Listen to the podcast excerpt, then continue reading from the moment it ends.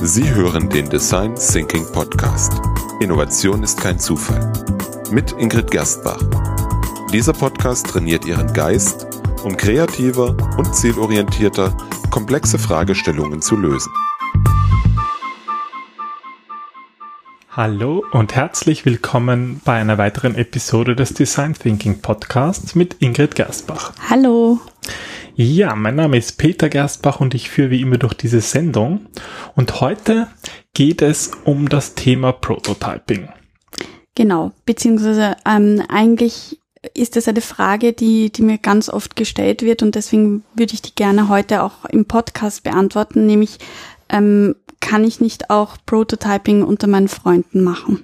Weil das ist eigentlich ein ganz ein häufiges Problem, das wir erleben in den Workshops, dass die ja, die Teilnehmer, die Design Thinking machen, ein bisschen Hemmungen haben zu fragen und dann fragt man halt lieber Leute, die man kennt, Kollegen oder eben Verwandte. Ja, das ist, ist was ganz naheliegendes auch. So geht's jedem und deswegen haben wir uns gedacht, wir machen genau dazu eine Folge. So, ähm, ja, das Prototyping ist ja eine ganz eine wichtige Phase im Design Thinking Prozess. Ähm, für die, die vielleicht noch nicht so lange dabei sind, wir haben in den ganz frühen Phasen schon einiges darüber ähm, gesprochen, und zwar in der Folge 1 natürlich, wo es generell darum geht, was ist Design Thinking, aber ein bisschen detaillierter in Folge 4, wo du dein 4x4 Design Thinking mhm. vorgestellt hast. Du nutzt ja vier Phasen im Design Thinking. Genau, ähm, also ich habe eben, wie du vorher schon gesagt hast, die 4x4-Formel entwickelt ähm, und auch patentiert, weil sie einfach ähm, nach all den Erfahrungen, die wir gemacht haben, das ist, was, glaube ich, wirklich sinnvoll ist, das, was, was auch wirklich praxisorientiert ist. Und das sind eben die vier Phasen. Da haben wir das Einführen als die erste Phase, dann zweite Phase ist Definieren, dritte Phase ist Ideen entwickeln, generieren und die vierte ist dann Prototyping. Und wir befinden uns natürlich wie der Titel schon sagt, diesmal in der vierten Phase. Genau, und das ist ja eigentlich deswegen so wichtig. Es ist halt ein Schritt, dass die Leute oft auch weglassen. Design Thinking ist ein iterativer Prozess. Das heißt, es geht darum, möglichst früh Erfahrungen zu machen und nicht ewig nachzudenken. Nachdenken ist wichtig, aber genauso wichtig ist es dann nochmal ausprobieren. Genau, ja, also das, das, ähm, du sprichst ja eh schon ein Problem an ähm, mit Nachdenken, das ist oft die Perfektion oder die Angst davor, auch Angst vor Kritik überhaupt. Ja, deswegen ist es mit dem Prototyping gar nicht so einfach. Deswegen im, im Buch nennst du es ja auch Experimentieren. Genau. Das klingt irgendwie, finde ich, ein bisschen, Experimentieren ist so, äh, gefällt mir irgendwie vom Wort her, weil es so ein bisschen geht, so ausprobieren, mal schauen.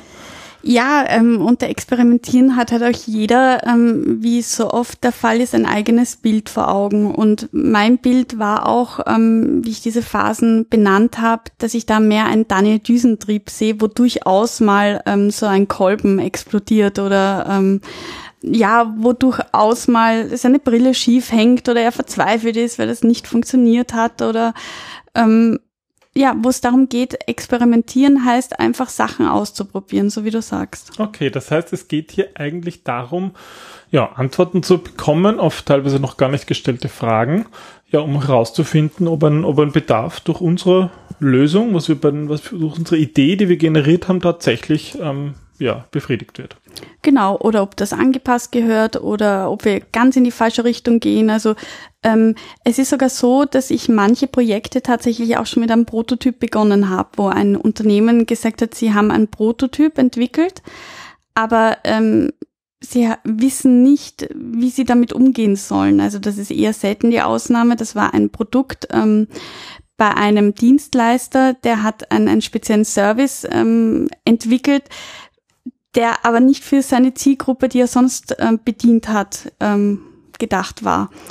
Und da war halt die Schwierigkeit, ähm, kann, soll er diesen Prototyp jetzt umändern, dass er auf die Zielgruppe passt, oder soll er damit eine neue Zielgruppe eröffnen quasi. Also war sozusagen dein Einstieg ins, in den Workshop, gleich mit dem Prototyp genau. rauszugehen und zu schauen, was sagen die Leute dazu. Genau, das ist halt auch das Schöne an Design Thinking, es ist ein iterativer Prozess. Man kann eigentlich überall starten, auch wenn es natürlich klassische Einstiegspunkte gibt. Genau, so ist es.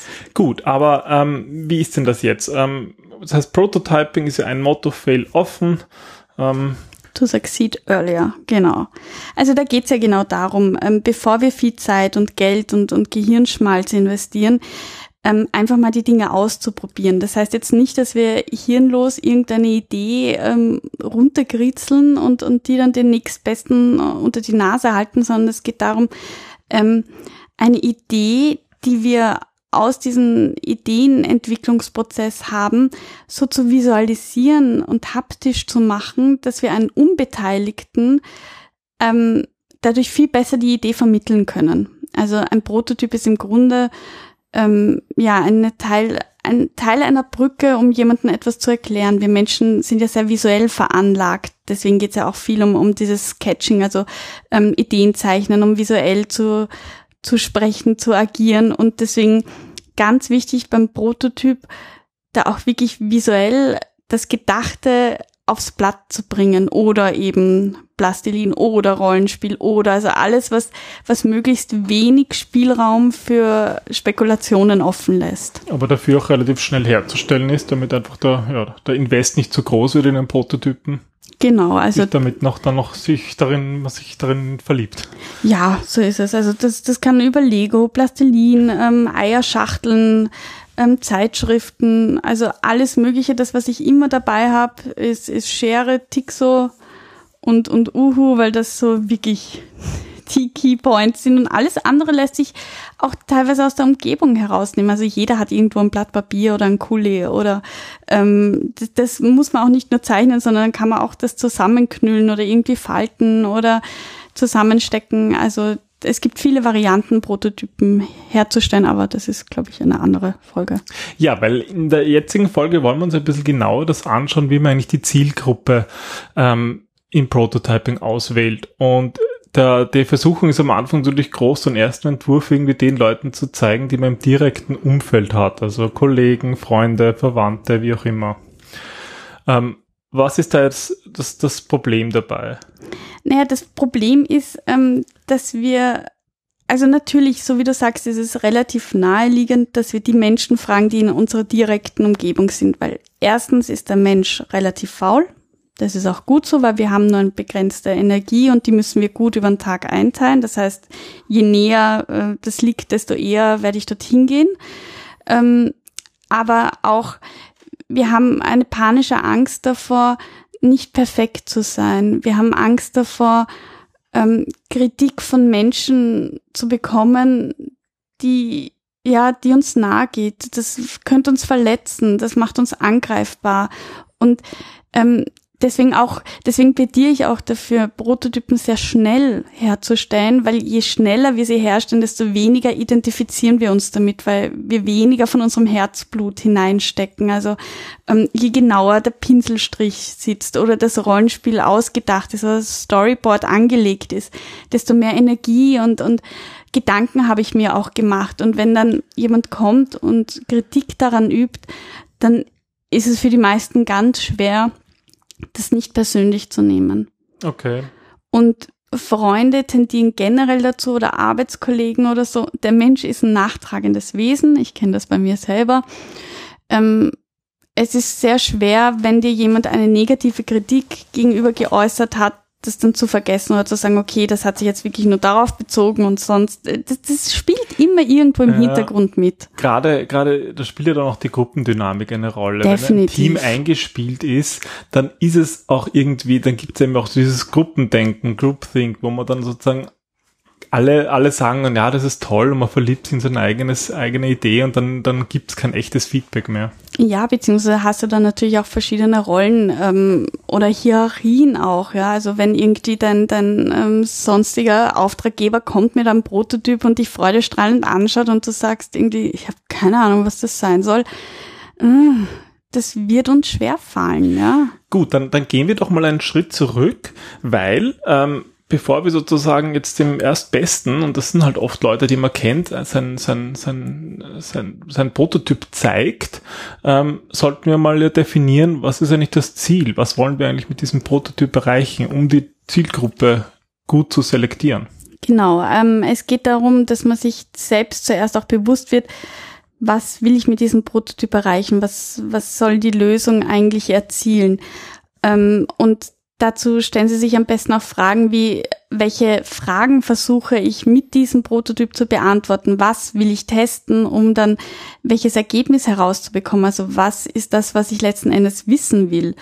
Und je genauer in diesem Schritt die Fragen und die Zielgruppe definiert ist, desto hilfreicher sind dann letzten Endes die Antworten, die wir bekommen. Ja, aber ich könnte sozusagen einfach fragen, was ist optisch ansprechender? Was zieht ja. sie mehr an? Oder ich frage wirklich konkrete Details, probier das mal aus. Wobei, also da gibt es natürlich auch wieder, aber weil zum Beispiel, ähm, wenn ich ein Produkt generiere, entwickle und das ist ein sehr neues Produkt, dann überlege ich mir viel eher die Zielgruppe, als was für Fragen ich stelle, weil dann gibt's also manchmal ähm, schicke ich dann auch meine Kunden beziehungsweise mein Projektteam raus und sag nicht viel erklären. Das ist generell beim Prototyp nicht viel erklären, sondern einfach mal den Prototyp hinhalten und auch schauen, wie die damit agieren, was die machen, wie sie es halten, wie sie es bewegen, anschauen. Ähm, ja, was die ersten Assoziationen sind und, und vor allem nicht zu, nicht zu, zu argumentieren und ähm, sich entschuldigen womöglich, sondern einfach nur mal hingeben und schauen, wie derjenige damit umgeht.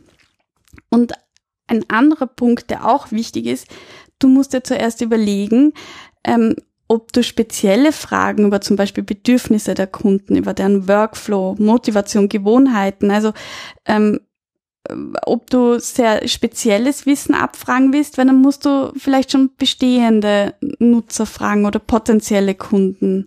Also dann musst du die Zielgruppe sehr genau auswählen. Aber wenn du jetzt grundlegende Usability-Fragen hast, wie zum Beispiel, ist das Vorhaben jetzt verständlich oder ähm, wie kommt das Produkt bei Ihnen an, dann ist die Zielgruppe natürlich auch nicht so eng. Okay, und dann ist es auch möglich, ja, Freunde, Bekannte, Kollegen zu fragen. Ja, nur im Notfall. Also angenommen, dein Handyempfang ist ausgefallen und ähm, du hast generell einen Stromausfall und ihr seid eingeschlossen und weit und breit auf der Straße ist auch niemand mehr, weil ihr habt Türen, wo ihr nur mit Strom rauskommt, dann dann, dann hat man sowieso ein anderes Problem mit dem ans Prototyping. Naja. Okay, also prinzipiell das Vermeiden, einfach bekannte Leute zu fragen und dafür genau. rauszugehen. Genau, weil es einfach ist, ähm, fremde Menschen sind in Wahrheit ehrlicher und vor allem auch brutaler. Und je länger und besser du jemanden kennst, desto eher will derjenige dir meistens auch einen Gefallen tun und, und oder kommt mit gut gemeinten Ratschlägen. Also desto weniger kann er auch wirklich nur den Prototyp sehen, sondern ähm, gibt selber noch sehr viel, was über dich weiß, mit in diesem, in diesen, in dieses Feedback hinein. Okay, aber dann, wenn wir das jetzt äh, erfolgreich gemacht haben und neue Leute dazu geholt haben in unseren, bei unserer Beratung ist ja oft so, dass dann irgendwie ausgewählte Kunden sozusagen eingeladen werden und da einfach beim Prototyping mitmachen, weil die Produkte doch oft ein bisschen komplexer sind und das nicht mhm. in einer Minute getan ist auf der Straße, sondern mhm. ein bisschen ja eine Stunde oder, ein, oder, oder länger sogar benötigt werden. So, und jetzt haben wir das erfolgreich getestet, haben unser Feedback gemacht, haben das vielleicht wieder eingearbeitet, haben noch eine Design Thinking Iteration angehängt und sind dann sozusagen bei der zweiten Runde. Wir haben unser Produkt verbessert und wollen es wieder testen lassen. Wie ist denn das? Wenden wir dann oder wendest du dann eigentlich diese Tests wieder an den gleichen Personen an? Nein, das, das ist auch so ein Ding. Ähm, bitte hier keine Inzucht.